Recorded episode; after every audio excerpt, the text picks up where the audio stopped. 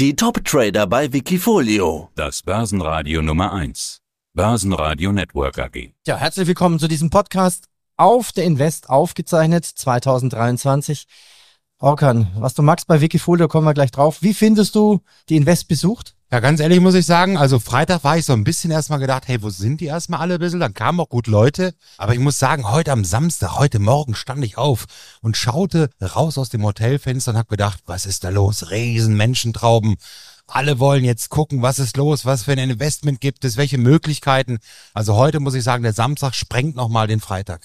Das stimmt. Orkan, was magst du persönlich, beruflich? Also ich selber bin Senior Portfolio Manager und bin seit über 20 Jahren an der Börse, auch selbstständiger Trader und ja, das ist mein Job. Okay, das heißt, wir können uns nicht nur über Wikifolio unterhalten, sondern alle Themen quasi. Über alle Themen. Ich habe mal früher Musik noch produziert und alles, also ganz früher. Aber ja. wir können uns nicht über das Wikifolio unterhalten, wir können uns über vieles unterhalten. Okay, na, wir haben schon vorhin gerade über Mikrofone diskutiert hier. Wir haben ein rote Mikrofon, du liebst Sennheiser oder zumindest von früher. Ja, was sprechen wir rein in das rote Mikrofon? Stellen wir uns dich erstmal vor, fangen wir mit Wikifolio an. Du bist der Facebook-Trader, der Name deines Wikifolios heißt Anlegerliebling. Und als ich mir das angeguckt hatte, war ich überrascht, dass du so wenig Titel in deinem Wikifolio hast. Stellst du relativ schnell viel glatt? Ich sag mal, das ist sehr aktiv gemanagt, das hast du gut erkannt. Ich bin nicht ständig voll investiert. Ich bin auch mal manchmal voll in Cash. Und ich habe bei Aktien eine Halter oder Dauer. Das kürzeste ist äh, eine Woche und das längste liegt bei sechs Wochen je Titel. Warum bist du so aktiv? Okay, man braucht natürlich Zeit, man braucht das Wissen, aber wie ist deine Strategie? Ja, meine Strategie ist rein saisonal und rein statistisch. Das bedeutet, ich gehe jetzt nicht hin und sage, da ist der Hype. Ich gehe jetzt nicht hin und sage, ach, die sind gut aufgestellt, die sind unterbewertet, das ist der nächste Hype. Nein, bei mir ist es so, hm, ich habe eine selbstentwickelte Strategie zu dem Thema. Ich gehe nach Statistiken. Ja, man kann auch statistisch sagen, ist der Samstag voller als der Freitag als Beispiel die letzten 20 Jahre, dann weiß man es. Es gibt sowas für den S&P, es gibt sowas für den DAX und so weiter. Das lasse ich damit einfließen. Und vor allem bei den Aktien nutze ich die Saisonalitäten. Das bedeutet, es gibt ja Erdbeersaison. Es gibt ja eine Spargelsaison. Ja, es gibt ja zum Beispiel, wenn man Urlaub fliegt, da weiß die Fluggesellschaft, jetzt ist Urlaubssaison, wir heben die Preise an. Und so eine Saisonalität gibt es auch in Aktien. Wir haben dafür eine Software, wir haben Datenbanken mit bis zu über 100 Jahre Daten, also für die Indizes. Und wir können dann was alles nachverfolgen und filtern. Und dann bin ich immer nur in der saisonal stärksten Phase in einem Large Cap zu 99 Prozent investiert. Das heißt, das Ding ist auch dadurch aktiv gemanagt. Dadurch mache ich im Jahre 2022 eher neue Hochs als neue Tiefs, weil ich ständig die Position wechsle und tausche. Na, dann gehen wir doch mal rein, damit man die Saisonalität kennt. Also Urlaubszeit kenne ich, Winterzeit auch. Ich mag zu Weihnachten natürlich auch sehr gerne Lebkuchen essen und wenn es heiß ist, esse ich gern Eis. So. Du hast jetzt Coca-Cola, RWE, Duke Energy, Adidas und Morphosis drin. Überschaubare Anzahl von Werten. Wo ist hier die Statistik und wo ist hier die Saisonalität? Gehen wir es mal durch. Coca-Cola. Also ich sag mal ganz ehrlich, Statistik ist hier gar keine bei denen dabei. Das ist rein saisonal. Okay. Und ich gebe jetzt mal ein Beispiel. Coca-Cola zum Beispiel. Fragen die Leute, warum denn? Ich habe gesagt, ganz ehrlich, ich weiß nicht, ob jetzt mehr Cola verkauft wird. Mir ist es auch egal. Ich weiß, dass die Aktie einfach in den letzten 40 Jahren in diesem Zeitraum eher gestiegen als gefallen ist und habe natürlich Risikokriterien, wie da, stark darf es nochmal gefallen sein, wie oft muss sie gestiegen sein. Ich glaube, der Verkauf liegt ungefähr auf dem 13. April, glaube ich gerade, ja. Das heißt, ich bin in drei Wochen schon wieder draußen. Heißt das auch, du weißt, was du nächsten Donnerstag kaufst und in vier Wochen am Mittwoch verkaufst? Ja, das stimmt sogar. Ich kaufe nächste Woche Donnerstag Caterpillar. Das weiß ich schon und weiß auch, dass ich am 13. Äh, April da auch aussteige. Ist ja spannend.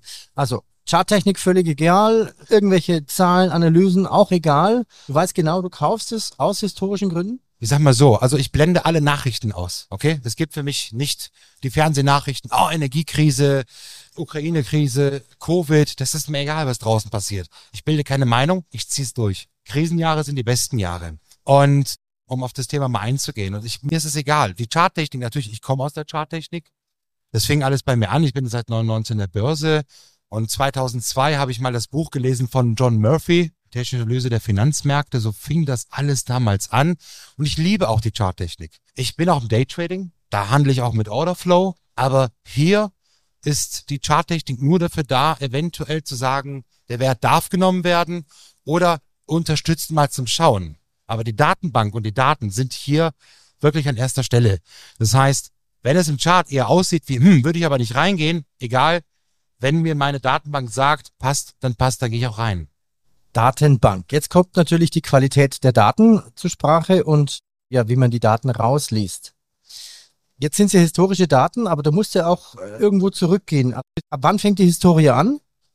Und wir haben jetzt zum Beispiel vielleicht die Bankenkrise. Es sind ja doch Faktoren, die da sind. Und warum ist der Krieg egal? Aber wann kommt der Krieg zum Beispiel in deine Datenbank hinein? 2026? Okay, also Datenbank. Also den Dow Jones Index kann ich schon mal sagen. Der reist, reist reicht zurück bis Ende des 18. Jahrhunderts. Ja, das Äh, schon, aber gut, eine Coca-Cola ist ziemlich alt, aber eine neue Aktie. Eine Amazon. Aktien, die ist, ja, Amazon zum Beispiel haben wir seit Emission Ja. die Daten. Eine Aktie, die es erst zehn Jahre gibt, Broadcom oder was weiß ich, was es noch nicht so lange gibt, interessiert mich nicht. Die Aktie muss es schon 20 Jahre geben, Minimum. Okay. 25 Jahre. Mhm. Also ich möchte alle fiesen Jahre wie den neuen Markt drinne haben. Ich möchte ähm, den Golfkrieg drinne haben. Ich möchte Das heißt, das heißt, Lehmann ist noch gar nicht drin. 2008 mit drinne haben, Lehman, die Finanzkrise. Die ist drin. Die müssen drinne sein. All diese Krisenjahre, die letzten 25, also ein Vierteljahrhundert muss die Aktie schon mindestens platziert sein, sonst gucke ich sie mir gar nicht erst an, es muss ein Large Cap sein. So, und die Bankenkrise, die man jetzt hat, oder was letztes Jahr mit der Ukraine begonnen hat, das interessiert mich nicht für den Zeitraum. Es kann aber vielleicht dadurch in ein, zwei Jahren die Daten verändern und ich sage, oh, ganz ehrlich, der Wert ist jetzt draußen. Das mag ja sein. Aber für die jetzige Zeit interessiert mich nicht die Bankenkrise. Credit Suisse, denen wird eh geholfen. Äh, Hier Amerika, die sagen ja schon, hm, wir stellen was bereit. Die Fed ist ja schon hin, hat wieder für 300 Millionen gekauft. Ich sag ganz ehrlich, äh, 300 Milliarden oder wie viel auch immer. 300 Millionen, 300 Milliarden. Ich habe die Zahl nicht im Kopf, aber Irgendwie sowas. Nummer. Irgendwas mit 300. Und deswegen sage ich ganz ehrlich, lasse ich das außen vor. Und diese, ich sag mal, wer kann es ja am Wikifolio erkennen, dass das Jahr 2022 im April, im August, Ende des Jahres nur gestiegen ist. Wir haben immer nur Allzeithochs gemacht, während alles andere gefallen ist. Andere Zertifikate oder Fonds als Beispiel.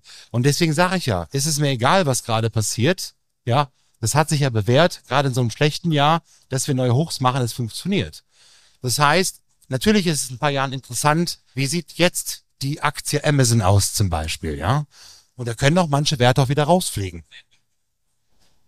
Ist das alles Handarbeit oder wie funktioniert es im Daily Business? Schaust du 16.30 Uhr hin und sagst, okay, heute kaufe ich das und verkaufe ich das oder wann tradest du? Also privat jetzt natürlich ganz anders. Ja, also nicht Privathandel, bin ich schon kurz vor neun am Platz. DAX-Opening, ich gucke ein bisschen die Aktien an, dann später kurz vor US-Öffnung, mach den US-Markt und so weiter. Aber bei mir ist um 18 Uhr immer Schicht. Wenn ich jetzt auf das Wikifolio zu sprechen komme, dann ist es eher schon so, dass ich da, wie gesagt, festes Regelwerk und feste Uhrzeiten habe. Und dann warte ich so ein bisschen. Ich weiß ja schon, was ich hole. Steig ein, fertig. Steig aus, wenn es an dem Tag ist, fertig. US-Werte sind manchmal ein bisschen später am Abend, aber wir reden mal von eins, zwei Werten. Da bin ich mal kurz am Desk, schließt die Position ganz entspannt und weiter geht's. Also keine Hektik, kein Stress, kein Gucken, keine Nachrichten, sondern einfach quasi mit einem Terminkalender das Ganze. Ich weiß, es hört sich so hm, an, aber Ergebnis sehen wir. Den Track Record der schwierigsten Jahre 2020 Covid, 2021 ja die Tech-Krise nenne ich das mal ab Sommer 21, weißt ja, ging es ja nur runter. Auch da hat sich bewährt, es waren noch Deckwerte drin. Und 22 wissen wir selber, was war Ukraine und das ganze Thema. Und deswegen, ja, das mal als Beispiel. Okay, vielen Dank dazu. Das war jetzt so ein bisschen die Wikifolio-Brille. Und privat bist du ganz anders? Privat interessiert dich dann die Bankenkrise oder Null. null? Nein. Ich kaufe keine Bankentitel, das gibt's für mich nicht, um Gottes Willen. Ich sag mal so, da kann wirklich noch einiges kann passieren. Ich weiß, da sind noch genug Leichen im Keller. Ich werde mir, also ich habe ein Privatdepot, machen wir es mal so, als Rente, sind Substanzwerte drin. Da hast du eine Procter Gamble, da hast du eine Telefonica drin, Pro7, weil die Top-Dividenden bezahlen, Rio Tinto, ja, dann sind natürlich auch Substanzwerte drin wie Caterpillar oder wenn Nvidia schön günstig war und so weiter. In meinem Tagesgeschäft ist es mir auch egal. Je mehr Wohler, desto besser. Ja. Und für Swing Trading ist es mir auch egal, weil mir ist egal, ob der Markt morgen bei 10 steht. Außer ich freue mich, wenn er tief ist, dann kann ich wieder frisch Aktien kaufen. Das hat null Beeinflussung. Null. Orkan, ich danke dir. Viel Erfolg hier weiterhin auf der Invest und natürlich beim Trading. Auf deinem Vielen oder, Dank. oder vor deinem Trading Desk, muss ich sagen. okay. Ja, vielen Dank und schön, dass es euch gibt. Dankeschön. Börsenradio Network AG. Wir machen Börse hörbar und verständlich. Mehr Trading-Ideen finden Sie im Blog unter wikifolio.com und in der Börsenradio Mediathek.